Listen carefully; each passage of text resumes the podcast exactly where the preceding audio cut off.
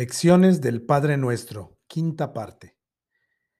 Llegamos ahora a la quinta lección del Padre Nuestro, y es esta, al orar hagamos evidente que en la lucha contra el pecado dependemos del Padre Celestial.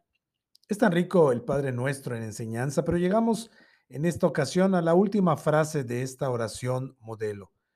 Ahora se plantea otra de las necesidades importantísimas con la que lidiamos cotidianamente. Esto es nuestra lucha contra el pecado y la tentación. Jesús ya nos ayudó a orientar nuestras oraciones respecto a nuestras necesidades básicas, el pan, la restauración de nuestras relaciones, el perdón, y ahora se enfoca en nuestra lucha cotidiana contra el pecado. Tres P's, ¿verdad? Pan, perdón, pecado. Esta última frase de la oración del Señor dice en su aparición en el Evangelio de Mateo 6:13, así, y no nos dejes caer en tentación, sino líbranos del maligno. Cuando pensamos en la lucha contra el pecado, viene a nuestra mente quizá más bien tomar acciones, poner barreras, estudiar más la Biblia y cosas semejantes en las que nos vemos como muy activos guerreando contra la tentación. O sea, podemos pensar que nuestra diligencia y dedicación es todo lo que más bien se requiere. Y sí, la diligencia, obediencia y dedicación es muy importante en la lucha contra el pecado. Pero aquí en su oración modelo, Jesús está enmarcando esa lucha contra el pecado en el contexto de la oración, para que recordemos cada vez que nuestras fuerzas, recursos y diligencia son nada sin la intervención poderosa y de gracia de nuestro Padre Celestial. No puede haber victoria verdadera sobre el pecado separados de la obra del Señor en nuestros corazones. Si somos dejados a nuestra suerte sin el poder de Dios, nuestros recursos son nulos e insignificantes. Cuando oramos por esas luchas contra el pecado y clamamos al Padre por su socorro, fortaleza y sostén, Humildemente reconocemos que no podemos vencer solos esas tentaciones y nuestro corazón se mantiene alineado con el Evangelio del Cristo, que es el poder de Dios para vencer el pecado. La oración está conectada inseparablemente con la lucha contra el pecado y la tentación. Jesús mismo lo dijo en uno de esos momentos más difíciles que pasó previo a su arresto, juicio y crucifixión. Allá en Mateo 26, 4 le dijo a sus débiles y despistados discípulos en el huerto de Getsemaní, quienes no entendían a lo que estaban a lo que se estaban enfrentando. Les dijo, estén alerta y oren para que no caigan en tentación. La oración está ligada a la lucha contra el pecado. La dependencia en el Señor es fundamental para la victoria y la oración precisamente tiene ese efecto en nuestros corazones. Por eso debemos orar desde el fondo de nuestro corazón, humildes y con confianza, y no nos dejes caer en tentación, sino líbranos del maligno. Al orar, hagamos evidente que en la lucha contra el pecado dependemos del Padre Celestial. La lucha contra el pecado es algo cotidiano, así que debe estar constantemente en nuestras oraciones y también debe tener una comprensión bíblica, debemos tener una comprensión bíblica de la misma. Por eso consideraremos dos textos muy reveladores de la naturaleza de nuestras tentaciones y de los recursos invaluables que tenemos en Cristo para enfrentarlas. El primero lo encontramos en Santiago 1, 13 y 14, que dice que nadie al ser tentado diga, es Dios quien me tienta, porque Dios no puede ser tentado por el mal ni tampoco tienta él a nadie. Por todo lo contrario, cada uno es tentado cuando sus propios malos deseos lo arrastran y seducen. Lo primero que notamos es que cuando pensemos en la pelea contra el pecado y la tentación, aunque debemos orar a Dios por ser liberados, no debemos mirar a Dios como el causante o el culpable. Dios no puede ser tentado por el mal ni Él tienta a pecar a nadie. Así que no podemos decir, Dios, ¿por qué me mandas estas tentaciones? ¿Por qué pones a esa mujer o a ese hombre en mi camino? ¿Por qué me pones tan cerca de tanto dinero? Si ya me conoces, ¿para qué me mandas estas cosas? No, es un craso error pensar que el pecado en mi corazón es provocado o facilitado por Dios. Las tentaciones tuyas y mías no vienen de Dios. Dios no insta a nadie a pecar. Todo lo contrario, Él nos llama a vivir en santidad. Así que las tentaciones no provienen de Él.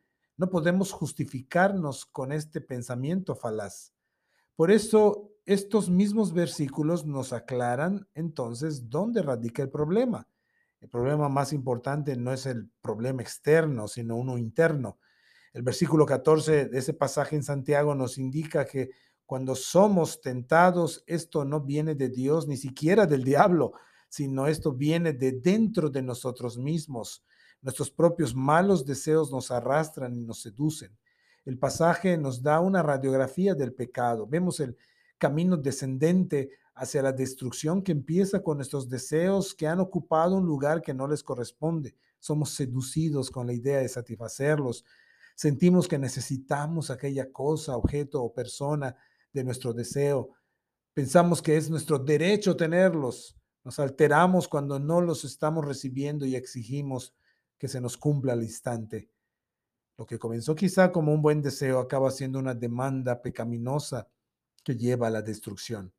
Se cumple un ciclo que inicia con el deseo de mi corazón, el cual afronto eh, con pecado y el resultado al final de cuentas es la muerte y destrucción. Este ciclo se cumple cada vez que pecamos.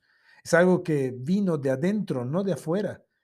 Por eso el problema es más grande de lo que imaginamos, porque no importa dónde vayamos, llevamos el problema con nosotros. Por eso necesitamos tanto la intervención del Padre Celestial. Por eso necesitamos orar, no nos dejes caer en tentación, sino líbranos del maligno. Cuando la Biblia habla del pecado, habla de esta dinámica dentro del corazón. Esta es la guerra espiritual en su batalla más importante que se libra en el corazón de cada persona de nuestro pecado, no podemos echarle la culpa a Dios, no podemos echarle la culpa al diablo siquiera, no podemos echarle la culpa al mundo. El único responsable del pecado, según Santiago 1, somos nosotros. Cuando tentados por nuestros propios malos deseos somos seducidos y pecamos, arrastrando consecuencias mortíferas sobre nosotros. Por lo tanto, dejemos de justificar nuestro pecado por causas externas no fue tu cónyuge, no fue el diablo, no fue Dios, no fue el estrés del trabajo, no fue la mala jugada que te hicieron. Si pecaste, ese pecado vino de tu corazón y requiere un completo arrepentimiento, confesión y el perdón de Dios. Dejemos también de vivir con esa mentalidad de víctimas con la que solemos vivir. Quizás has sido víctima del pecado o malas acciones de otra persona. Nadie minimiza ese hecho. Esas personas no debieron haber hecho tales cosas en tu contra. Estuvo mal y darán cuentas a Dios por ello. Pero si bien no somos responsables por aquellas cosas malas que nos hicieron, sí somos responsables por todo lo que dijimos, hicimos y pensamos después de haber sido víctimas de esos pecados. No justifiquemos nuestro pecado por el pecado que otros han cometido en nuestra contra. Lo malo que otros han hecho en nuestra contra no es la causa de nuestras palabras, acciones y actitudes. Esas palabras, acciones y actitudes no vienen de las circunstancias, sino de lo que hay en nuestro corazón.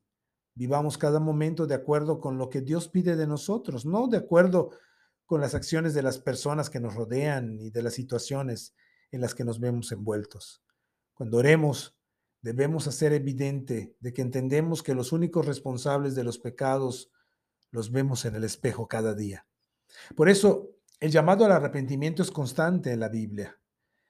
Es hasta que asumimos nuestra responsabilidad que podemos experimentar el poder transformador de la gracia y el Evangelio del Señor Jesucristo. Al orar, hagamos evidente que la lucha contra el pecado dependemos del Padre Celestial. Como hemos visto, este pasaje nos aclara el origen y la dinámica de la tentación, por lo cual pedimos en oración al Señor, pero hay otro pasaje que nos informa más verdades importantes de nuestra lucha contra el pecado. Y es primera a los Corintios 10:13, donde dice, ustedes no han sufrido ninguna tentación que no sea común al género humano, pero Dios es fiel y no permitirá que ustedes sean tentados más allá de lo que puedan aguantar. Más bien, cuando llegue la tentación, Él les dará también una salida a fin de que puedan resistir. En este versículo encontramos varias verdades para enfrentar la tentación. Primero nos dice que toda tentación que experimentemos, por más extraña, fuerte, diferente, asfixiante, eh, que parezca, es una tentación propia del género humano. Es decir, que esa tentación que te parece que es imposible de resistir, que parece que es el, es de nivel de superhéroes o de X-Men. No es así. Toda tentación está dentro del rango o nivel de seres humanos como nosotros. Así que anímate porque no te estás enfrentando a algo que está fuera de lo que puede soportar un ser humano. Lo segundo que vemos en estas es que estas tentaciones que experimentamos están en nuestro calibre o medida. No solo son comunes o al nivel de todo ser humano, sino que estas tentaciones están, digamos, personalizadas, están hechas a nuestra medida. Nunca seremos tentados más de lo que podemos aguantar. Aunque nos parezca descomunal esta tentación, tiene un tope y nunca lo rebasará. Así que anímate porque no estás enfrentando algo que esté fuera de tu umbral de resistencia. Y lo tercero que notamos en este texto es que la tentación nunca viene sola, siempre viene y está acompañada con la salida. Cada tentación que enfrentamos viene con su diagrama de evacuación en caso de emergencia. Hay un tremendo letrero luminoso que dice salida. Quizá la salida será retirarte de un cuarto o cambiar de tema o llamar a tu esposa o cambiar de trabajo o quedarte callado o cantar alabanzas. En fin, cuando llegue la tentación, inmediatamente comienza a buscar la puerta de salida y corre hacia ella.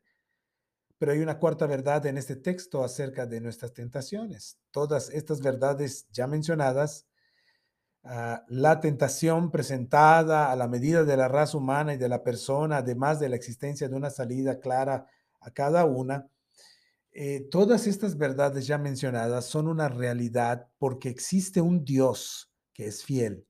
Dios no dejará que seamos tentados más de lo que podemos resistir. Este Dios fiel es la clave para poder enfrentar la lucha contra el pecado. El Padre nuestro nos recuerda esta verdad. Por eso oramos, no nos dejes caer en tentación. Acudimos al Padre en oración porque es un Dios fiel que es poderoso para guardarnos del mal, está obrando y tiene el control para que no seamos tentados más de lo que podemos resistir. Este Padre fiel es quien envió a Jesucristo para reconciliarnos con Él. Y en virtud de la vida, muerte y resurrección de Jesús es que hoy somos hijos de Dios y podemos llegar confiados ante el Señor y decirle, Padre nuestro. La victoria sobre el pecado viene del Padre Celestial. El orar por ello nos recuerda cuán indefensos estamos ante el pecado, pero nos recuerda las realidades del Evangelio que nos dan todos los recursos de Cristo a nuestro favor para enfrentar la tentación. Al, hogar, al orar, hagamos evidente que en la lucha contra el pecado dependemos del Padre Celestial. La oración del Padre nuestro es tan rica en enseñanza que es imposible contenerlas todas en un breve discurso. Pero baste todo lo aquí expuesto en estas cinco exposiciones para hacer de nuestra vida de oración una verdadera experiencia de comunión con nuestro Padre, nuestro Padre nuestro que está en los cielos.